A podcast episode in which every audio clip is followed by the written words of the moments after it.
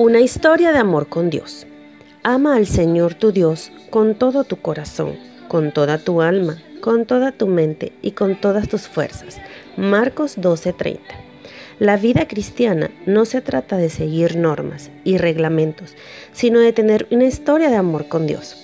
Se trata de vivir la vida con Él, sabiendo que Él es más importante que ninguna otra cosa Darle a Dios el primer lugar en todas las áreas de nuestras vidas es algo que tendremos que hacer de manera intencional, porque el mundo está lleno de cosas diseñadas para distraernos de Él.